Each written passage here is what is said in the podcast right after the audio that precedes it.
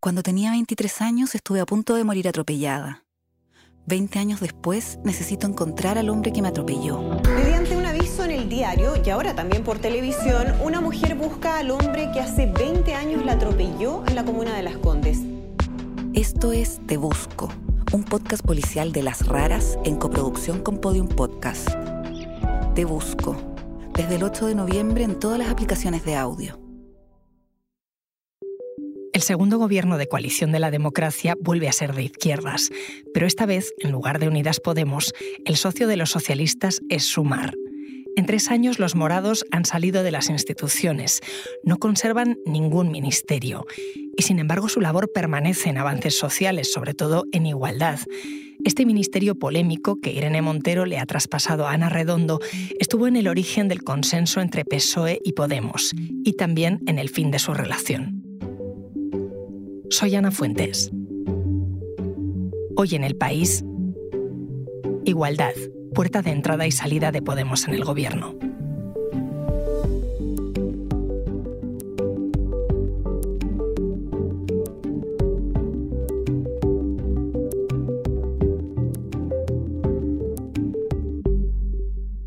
Paula Chouza es mi compañera del país que estos años ha estado siguiendo a Unidas Podemos y hoy cubre a Sumar. Hola Paula. Hola, Ana. Te he llamado porque esta semana, con la nueva formación de gobierno, han salido seis ministros socialistas y dos de Podemos. Ione Belarra, que ocupaba la cartera de Derechos Sociales y Agenda 2030, e Irene Montero, que era la ministra de Igualdad. Es decir, que Podemos se ha quedado sin carteras, que como partido sale de las instituciones. Sí, la, única oferta, al menos pública, que hubo fue ya in extremis el, el, viernes pasado con Sánchez investido, y era la de hacer a Nacho Álvarez ministro. Él era hasta entonces secretario de Estado de Derechos Sociales, es decir, el número dos de Belarra en el ministerio, y además era el responsable económico de Podemos. El problema es que hace tiempo que la ejecutiva del partido lo veían ya mucho más cercano a Díaz que a ellos. Además, la vicepresidenta les pidió que firmasen un acuerdo con ocho puntos entre los que figuraba que se comprometiesen, por ejemplo, a cesar los ataques y los insultos a ella, a coordinarse comunicativamente o a presentarse juntos a las próximas elecciones. Algunos de estos puntos podían parecer muy lógicos eh, y sensatos, pero otros contradecían los documentos políticos que aprobó hace tres semanas la organización, por ejemplo, el establecer ya que fuesen o no en coalición en las próximas elecciones. Lo que pasó el viernes fue que el partido rechazó esta oferta. Nacho Álvarez, que había sido todos estos años un perfil de consenso, incluso intentó una tercera vía en Vista Alegre II, la asamblea que enfrentó a Pablo Iglesias y a Íñigo Rejón, anunció su salida de los cargos del partido. Anunció su salida y ya está. Ya no hubo más. Bueno, en sumar, aseguran que esperaban que Podemos negociase e hiciese una contraoferta. Al decir que no a Nacho Álvarez, podían haber propuesto, por ejemplo, a Ione Belarra. Em, en Podemos, sin embargo, creen que se trató de un ofrecimiento trampa para disputar únicamente el relato. Una cosa sí parece clara, por lo que cuentan en público y en privado los dirigentes de Podemos, y es que el partido solo contemplaba su participación en el gobierno si estaba Irene Montero, si seguía Irene Montero al frente de igualdad. O sea que para Podemos em, que estuviera Irene Montero era una línea roja. Y lo era también para Sumar y el PSOE, que ella no siguiera. Sí, Podemos tenía esta línea roja, la de Irene Montero, y el PSOE y Sumar tenían otra, que era que no estuviese Irene Montero. Después de la crisis del solo sí es sí, su encaje en la legislatura era muy complicada. Em, no solo por los efectos de la ley, las rebajas de condena o las escarcelaciones, sino por la beligerancia de la propia Montero contra el PSOE y contra Díaz. Ellas dos nunca han tenido sintonía personal y desde luego no es una persona de la confianza de la vicepresidenta y en qué lugar deja todo esto a, Ione Belarra, que al final es la secretaria general de Podemos. En Sumar, desde luego, no entienden este papel secundario que ella misma ha asumido en todo el proceso al pedir un asiento para Montero como el mayor activo político del partido, pero no para ella. A Belarra la pone como sucesora al frente de Podemos Pablo Iglesias y ella ha sido fiel a su antecesor y a Montero, que además es una de sus mejores amigas desde que estudiaban psicología juntas. Belarra escribió el lunes una carta a la militancia también muy dura contra el PSOE, también contra Díaz, llamando a sumar izquierda servil y acusando a la vicepresidenta de ser como la colaboradora indispensable, esto es literal, de Pedro Sánchez para expulsarlos del gobierno. El traspaso de carteras del martes fue una especie de ajuste de cuentas contra ambos, insistiendo en esa idea. Querida ministra Belarra, hoy Pedro Sánchez nos echa de este Gobierno. Es precisamente por haber hecho lo que dijimos que haríamos, poner las instituciones al servicio del avance en derechos feministas. Pedro Sánchez nos echa de este Gobierno y rompe con ello la unidad de un bloque democrático en el que nos necesitamos todas, todos y todes las unas a las otras y más que nunca. Sí, lo estamos escuchando, así hablaba eh, Irene Montero, pero estamos hablando de problemas recientes entre Podemos y Sumar, aunque sus diferencias vienen de lejos, ¿no? Hemos escuchado enfrentamientos desde que se creó Sumar. Sí, los problemas no son de ahora, vienen de hace bastante tiempo. Eh, no, no, podemos hablar de que sea una cosa de las últimas semanas y ni siquiera de la negociación de las listas del 23 de julio. Ahí se llegó a un matrimonio de conveniencia, a una especie de entente para presentarse a las elecciones y punto. Pero las relaciones estaban ya muy estropeadas. Hablamos de una crisis que empieza prácticamente en el momento en el que Díaz asume el liderazgo de Unidas Podemos cuando se marcha Pablo Iglesias. Esto es marzo de 2021. Ella tarda unos meses, le da unas vueltas y decide que quiere hacer algo distinto a lo que había, porque esa coalición estaba ya en declive electoral desde hacía años.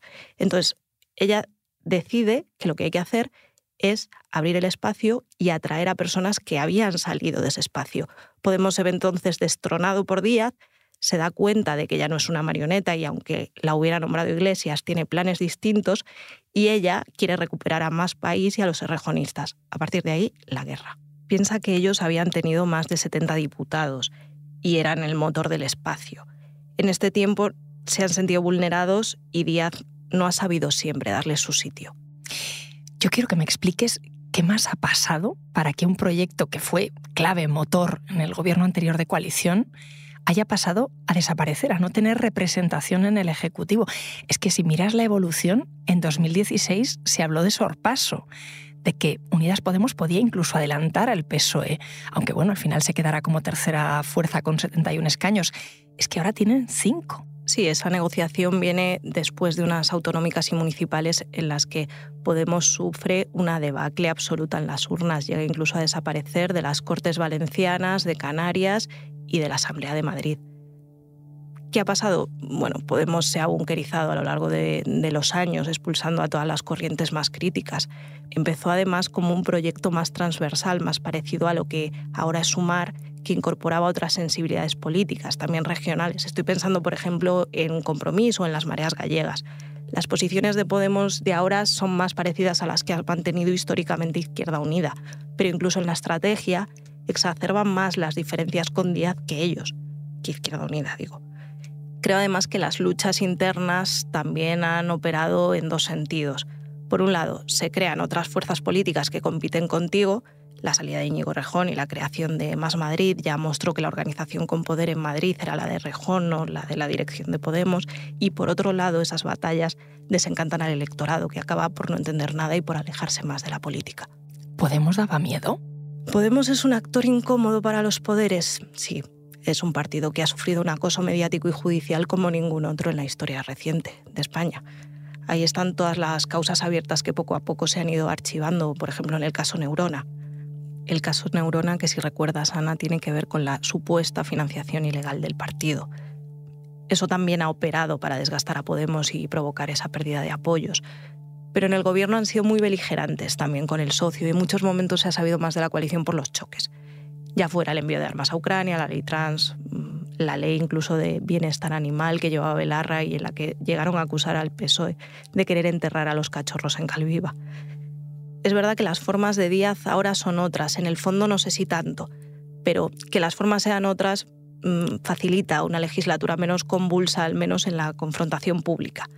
Hay una frase que ella repite mucho, que es yo nunca me equivoco de adversario se refiere claramente a que los ataques deben dirigirse a la derecha y que la pelea entre los socios solo debilita al gobierno.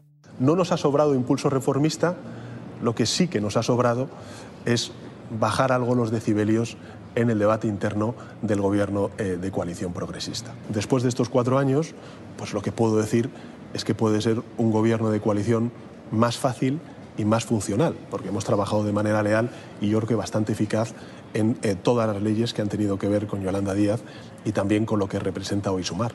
Así hablaba el presidente Pedro Sánchez. No entiendo que ser beligerantes. les haya supuesto un problema. Tuvieron mucho voto de izquierdas gracias a eso, ¿no? Primero era un contexto político diferente. Podemos irrumpe con fuerza, igual que Ciudadanos, en una crisis del bipartidismo, de los partidos tradicionales. El momento ahora es otro.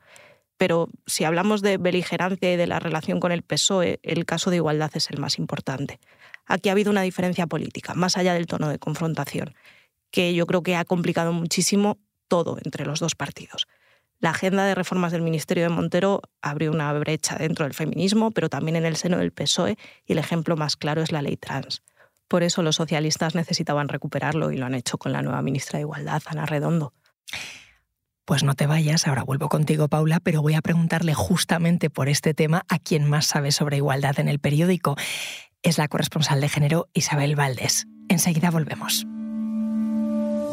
Porque escuchas hoy en el país y siempre tienes ganas de más, recuerda que los sábados y los domingos tienes nuevos episodios gracias a la colaboración de Podimo y El País Audio.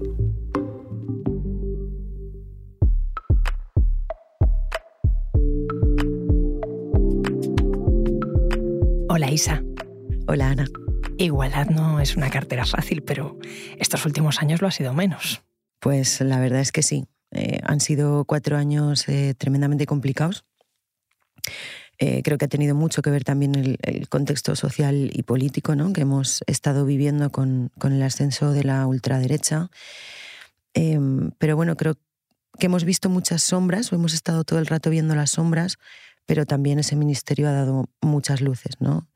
Ha habido políticas aprobadas que llevábamos como sociedad detrás de ellas varios años, como la ley de libertad sexual o la reforma de la ley del aborto o la ley para el colectivo LGTBIQ, a pesar de que la llamamos la ley trans. El feminismo lo está cambiando todo. El feminismo está cambiando este país con un poderoso movimiento popular y también con leyes y políticas públicas. Así se refería la propia Montero a las políticas eh, que se han llevado a cabo. Pero Isa, hemos visto incluso un enfrentamiento entre las propias feministas. No es una cuestión tan fácil de explicar, no es una ley que ha provocado una división, em, ni han sido dos leyes, ni o sea, no ha sido ni la ley trans como tal, ni las consecuencias que el gobierno llamó indeseadas de la ley de libertad sexual, sino que hay, hay otro trasfondo, ¿no? Em, esto se, se viene viendo desde hace dos años cuando hay una especie de choque entre una parte del movimiento feminista más cercano, digamos, a la veteranía y otra parte del movimiento feminista, no quiero decir del todo más joven, porque no solo es gente más joven, sino más cercana a Podemos y al feminismo que ha llevado a cabo Podemos a través del Ministerio de Igualdad. Ya hubo una primera situación incómoda con la entrega por parte de Pedro Sánchez de un ministerio como Igualdad, que el feminismo ha sido una bandera socialista histórica, eh, en ese primer gobierno de coalición se le entrega a Podemos. Ahí ya se crea un primer conflicto. Hubo incomodidad en, las filas socialistas. Y esto no hay que obviarlo porque parte del enfrentamiento, de la escisión del movimiento feminista viene de ahí. Cuando se ponen a redactar la ley trans, eh, hay, un, hay un segundo choque por el que de repente Digo de repente porque el PSOE estaba de acuerdo con esta ley. Cuando esa ley empieza a pasar por Parlamento, órganos consultivos, etcétera, etcétera, eh, de repente se genera un conflicto por la libre autodeterminación de género, que es algo que el propio PSOE defendía en su propia ponencia del 40 Congreso. Y se produce un choque más con la ley de libertad sexual, por la que de repente, digo de repente porque en un principio no estaba sobre la mesa o, no estuvo en la última parte del proceso, em, prostitución, proxenetismo queda de alguna manera fuera. Em, aquello hizo casi tambalear la ley. Al final el PSOE sacó las enmiendas que tenía para que la ley pudiera seguir adelante, la ley de libertad sexual, y eh, el Partido Socialista acaba metiendo una proposición de ley aparte sobre proxenetismo. Pero todas estas cuestiones han ido desgastando de alguna forma eh, a la coalición, ha ido desgastando, por supuesto, al Ministerio de Igualdad, ha ido desgastando al propio PSOE y eso acabó en la calle, acabó en un enfrentamiento, no, no, diría un enfrentamiento, pero sí en una escisión de parte del movimiento que ha provocado una ruptura que no hemos visto, yo creo que en las últimas décadas nunca había tenido España una ruptura tan visible del movimiento. Y a pesar de todo, como decías, se han producido muchísimos avances. internacionalmente el trabajo del Ministerio de Igualdad se ha reconocido, se ha hablado de España como referente por sus avances en derechos eh, para las mujeres.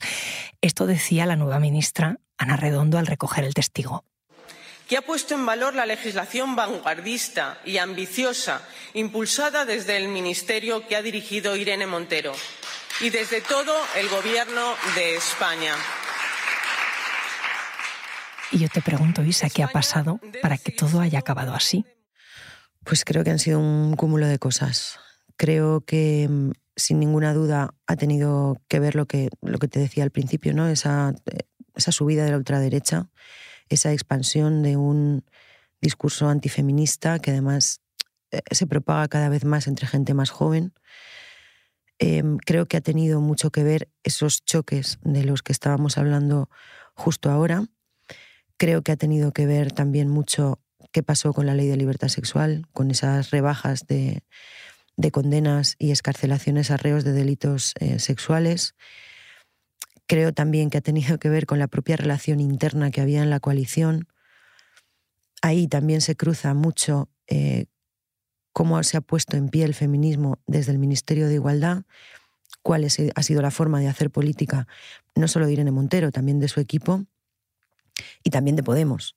Porque aquí Irene Montero es una figura única, pero también es una figura rodeada. Entonces creo que hay un combo de cosas que han hecho que un ministerio que ha dado mucho, y creo que se va a ver en los próximos años, cuando se desarrollen todas esas políticas y esas leyes que se han aprobado, nos daremos cuenta de que a pesar de toda la sangría que se ha hecho y de lo malo bien que ha podido ser comunicativamente el Ministerio, ha habido cosas muy buenas para la ciudadanía. La tensión se notó el martes pasado en el traspaso de cartera de las ministras. Montero dijo que se había sentido sola. ¿Tú cómo la has visto estos años? Pues em, supongo que sí. Ella ha estado siempre rodeada de un equipo muy cercano, de mujeres que creo que siempre la han arropado y, y la han acompañado. Pero sí es cierto que cuando estás en un ministerio y estás en un ministerio por un partido con el que hay coalición eh, y esa parte del partido no te apoya, creo que es ahí cuando te ves sola. Es decir, estás en un gobierno, un ejecutivo con, dos partidos que han logrado ese, hacer ese equipo, pero creo que ella no se ha visto dentro de ese equipo. Y sí es cierto que creo que a veces se la ha dejado, al menos visiblemente sola, o institucionalmente sola. No sé cómo puede haberse sentido, pero creo que la forma en la que el, martes relató ¿no? en su discurso de traspaso de cartera lo que habían significado estos cuatro años, em, cómo apretó la mandíbula y, yo creo que se estuvo reteniendo para, para no llorar. Y justo en el momento en el que ella le dice a la nueva ministra, Ana Redondo, te deseo que nunca, que nunca te sientas sola o que nunca te encuentres sola, ahí hubo un deje en su voz, hubo una inflexión Em, que probablemente con toda la carga emocional que llevaba fuera ese momento en el que ella pensó cuántas veces he estado sola yo. Ministra, te desearía suerte, pero creo que no es lo más importante que necesita una ministra de Igualdad. Te deseo que tengas y te rodees del mejor equipo, que nunca te dejen sola. De su trabajo, ¿qué se va a continuar? Mm, ¿Va a haber continuidad entre lo que empezó ella y lo que plantea Redondo? Sabes que me encantaría saberlo porque eso significaría que ya he hablado con la ministra y sabemos todo lo que va a pasar. No lo sabemos. Em, hay cuestiones, quería decir obligadas, pero evidentemente no obligadas, pero casi obligadas por parte de este gobierno que tiene unos compromisos feministas que ha puesto sobre la mesa.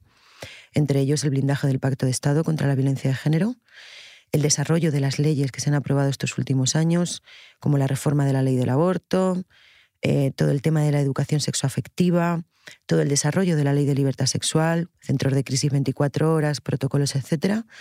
Y luego hay cosas que han anunciado, como la ampliación de los permisos de paternidad a 20 semanas, eh, la universalización de la educación de 0 a 2 años, cuestiones como el pacto contra la LGTBI-fobia. Ahora, ¿va a ser continuista en el discurso, en las formas, en la comunicación, en el tono, no lo sé.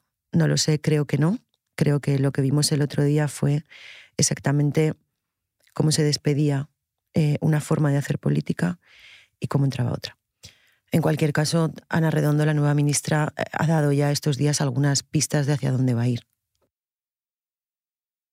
Trabajaremos en la elaboración de una ley de representación paritaria que nos ayude a romper los muchos techos de cristal que aún hoy impiden a las mujeres ascender a puestos de máxima responsabilidad en las empresas. Redondo va a tener eh, bastante trabajo, le queda bastante trabajo pendiente y bueno, ya el martes eh, Irene Montero le deseó valentía, valentía para incomodar. Y que tengas valentía para incomodar a los hombres amigos de 40 y 50 años del presidente del gobierno. Isa, ¿Podemos está planteando así que dejar fuera a Irene Montero es una decisión machista? Hubo algo de eso en, el discurso del traspaso de carteras. Si, si la teoría de Montero es cierta, es decir, si sale fuera del gobierno por haber incomodado, por haber molestado, eh, por haber tenido la actitud y el tono que mucha gente en el Parlamento, sobre todo la oposición, pero también su propia coalición, le ha afeado de vez en cuando, sí significa que hay una parte de la política que piensa que las mujeres tienen que seguir sonriendo, tienen que seguir asumiendo, tienen que seguir siendo dóciles, no pueden cabrearse, no pueden llorar, no pueden gritar. Esto es según su, teoría. Yo no sé si es cierta, no sé si eso es realmente lo que ha pasado. Creo que hay muchas cuestiones para que Montero se haya quedado fuera de, del gobierno, pero sí que pienso que en los últimos cuatro años Montero se ha enfrentado a una violencia política como ninguna otra política se había enfrentado jamás, por el momento social, porque era mucho más voy a decir fácil, y es así, mucho más fácil atacarla a través de redes sociales, etcétera, creo que ninguna ministra de este país ha tenido que enfrentarlo que ella. El feminismo al final ha sido clave para la reelección de Pedro Sánchez. ¿Ha sido también caballo de batalla de la legislatura? Sí, ha sido caballo de batalla de la legislatura, ha sido también amor de la legislatura. O sea, a través del feminismo em, ese gobierno de coalición ha encauzado muchas cosas, ha salido adelante con muchas cosas, ha tenido de su parte al movimiento feminista, también lo ha tenido en contra. Sin ninguna duda, igualdad en estos últimos cuatro años ha sido el ministerio que ha provocado el mayor terremoto hasta el punto de que casi acaba con esa coalición, hasta el punto de romper, de alguna manera, de fracturar el movimiento feminista en la calle, hasta el punto de que hace un año, casi, el 25N del año pasado, la pancarta de, la escisión de la manifestación de ese día, el Día contra la Violencia de Género, era Irene Montero dimisión. O sea, hasta ese punto. Pero sí que creo que en el país en el que estamos, en el momento histórico en el que estamos, cualquier partido tiene que tener en cuenta, y pasa en otras partes del mundo, que el movimiento feminista y que las mujeres tienen mucho que ver en, en quién gana y en quién pierde elecciones. Isa, gracias. A ti, Ana.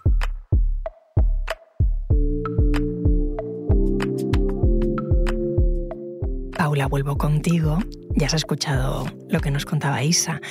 ¿Hasta qué punto tú crees que ha sido igualdad y el feminismo el punto de inflexión para que Podemos y el PSOE acaben de esta manera? Mira, es que más allá del desafío que supuso la pandemia, si sacamos la pandemia de, la ecuación, la crisis del solo sí es sí es sin duda la más grave que ha afrontado la coalición. En el caso de igualdad, la manera de responder, atacando a los jueces sin asumir ninguna culpa, no fue entendida por buena parte del electorado.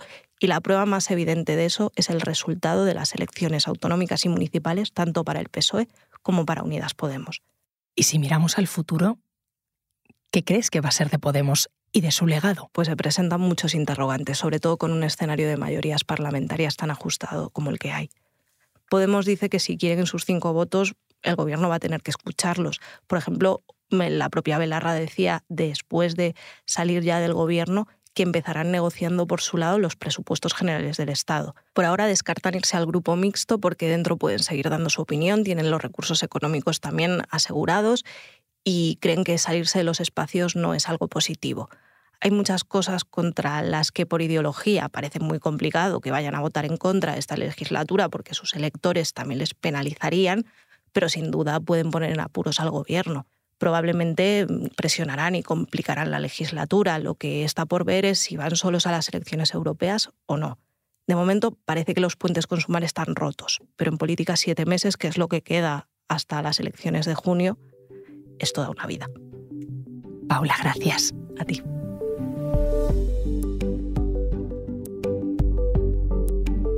Este episodio lo he realizado con Marta Curiel. La grabación en estudio es de Nicolás Chabertidis.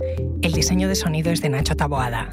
La edición es de Ana Rivera y la dirección de Silvia Cruz La Peña. Soy Ana Fuentes y esto ha sido Hoy en el País. Mañana volvemos con más historias. Gracias por escuchar.